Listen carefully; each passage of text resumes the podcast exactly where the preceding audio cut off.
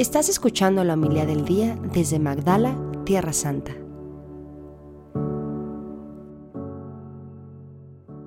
Cuando ustedes ven que una nube se va levantando por el poniente, enseguida dicen que va a llover, y en efecto llueve. Cuando el viento sopla del sur, dicen que hará calor, y así sucede. Hipócritas, si saben interpretar el aspecto que tienen el cielo y la tierra, ¿por qué no interpretan entonces los signos del tiempo presente? ¿Por qué pues no juzgan por ustedes mismos lo que les conviene hacer ahora?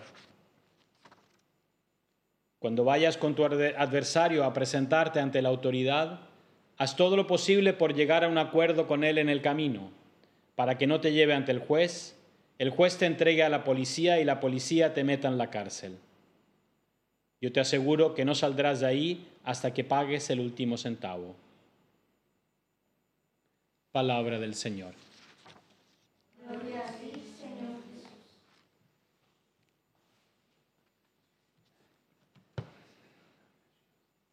El Evangelio de hoy tiene una actualidad casi impresionante. Cuando no tenemos de qué hablar con una persona, ¿qué es lo que primer tema que se nos viene? ¿O queremos meter conversación con alguien? ¿Cuál es el primer tema que nos viene? El clima. Ay, qué calor hace, qué frío, o no, porque ahora yo vi las... Y cada uno tiene sus teorías, ¿no? Para decir si va a ser el calor, si se va a acabar el calor, si va a ser más frío, más lluvia, etc. Se ve que los tiempos de Jesús era también. Pero no solo eso, hay un problema que ahora somos todos tutólogos. Hace dos o tres años éramos todos epidemiólogos, virólogos y teníamos la solución a la pandemia. Terminó la pandemia, nos hicimos todos técnicos de fútbol y éramos todos expertos de fútbol porque vino el mundial.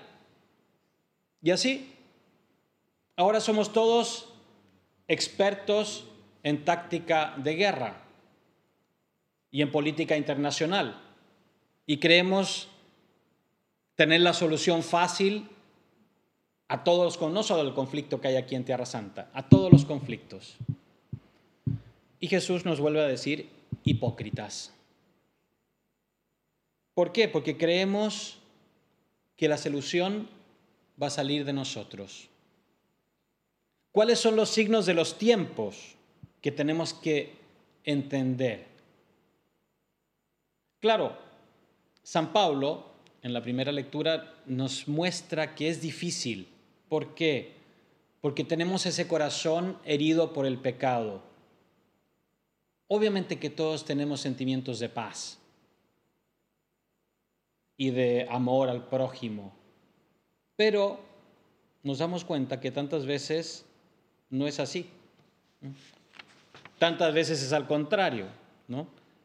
Quiero hacer el bien, quiero la paz, pero no estoy dispuesto a dar los pasos que esa paz necesita. Lo dijo claramente el cardenal, el patriarca de Jerusalén. Todos queremos la paz, pero nadie se ha prometido seriamente, seriamente, a resolver el conflicto. Y en eso nos, incluimos todos.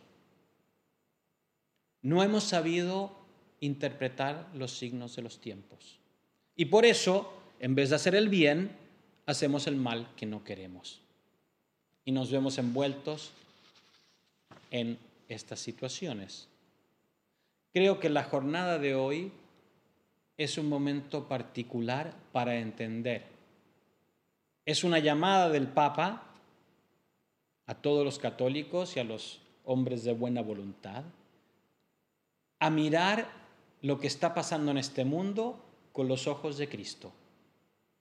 Si queremos entender los signos de los tiempos de hoy, tenemos que habituarnos a mirar este mundo con los ojos de Cristo. ¿Y por qué el Papa nos pide un día de oración? Un día de penitencia, un día de ayuno. Y uno se puede decir, bueno, yo que estoy en no sé qué rancho en México o perdido quizá dónde, en, lugar de Latinoamérica, en Colombia, en Brasil, en Chile, ¿qué es lo que puedo hacer yo por la paz? Bueno, al menos esto, ayuna, reza, haz penitencia, porque esto nos toca a todos, nos toca a todos, no solo a los que vivimos acá en Tierra Santa, ni a los que viven en Rusia, en Ucrania, o los que están más cerquita vecinos acá, porque están asustados, ¿no? Ahí se aplica la segunda parte del Evangelio, ¿no? Bueno, mejor hacerme, hacer la paz, una paz de conveniencia, ¿no? Para que no me llegue un misil o una bomba o un atentado. ¿Mm? Mejor una paz mal hecha que una guerra que nos mata. Oración. La oración nos cambia la perspectiva. La oración nos mete en la perspectiva de Cristo. Una oración que es, como dice el catecismo, un encuentro vivo con el Dios vivo. Esa oración me cambia, me transforma y me ayuda a entender lo que está pasando. Entenderlo desde el corazón de Cristo, desde el corazón de Dios. Ayuno, porque sí. Así como hay, porque creo en la comunión de los santos. Y mi ayuno, mi renuncia, vale para todo el cuerpo místico de Cristo. Sirve para todo el cuerpo de Cristo. Y un sacrificio y una renuncia que hago hoy tiene repercusión y tengo que creer que tiene repercusión, sí, en un lugar que está a miles de kilómetros de distancia. Y eso lo puedo hacer y lo puedo hacer en mi casa. Penitencia. ¿Por qué? Porque así como hay una comunión de los santos, de la virtud, hay una comunión en el pecado. Y mi pecado, indirectamente, mi apego al pecado hace que la acción del pecado sea más fuerte en este mundo. Y al final, ¿qué es lo que hay detrás de cada guerra? El pecado, la acción del demonio. Entonces la penitencia yo digo, ¿por qué tengo que hacer penitencia yo si los que se están matando están en otra parte? Si yo no he tirado ningún cohete o no he, no he hecho nada. Al contrario, rezo por la paz, me porto bien. Bueno, tu pecado, por pequeño que sea, ayuda a que no venzamos el pecado más grande.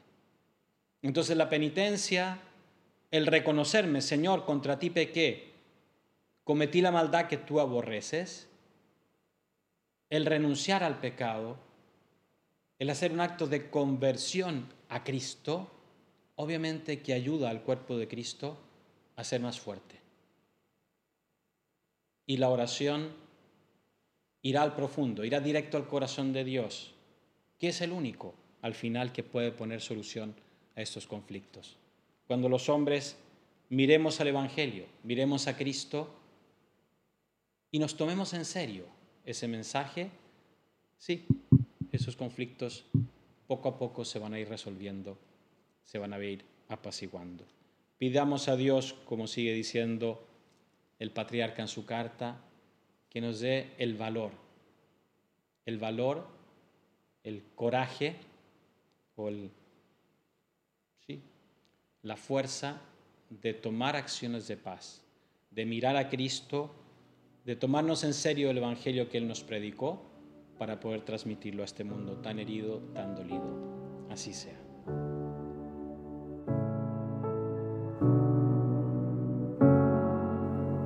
Muchas gracias por escucharnos. Si quieres conocer más acerca de Magdala, síguenos en YouTube y Facebook.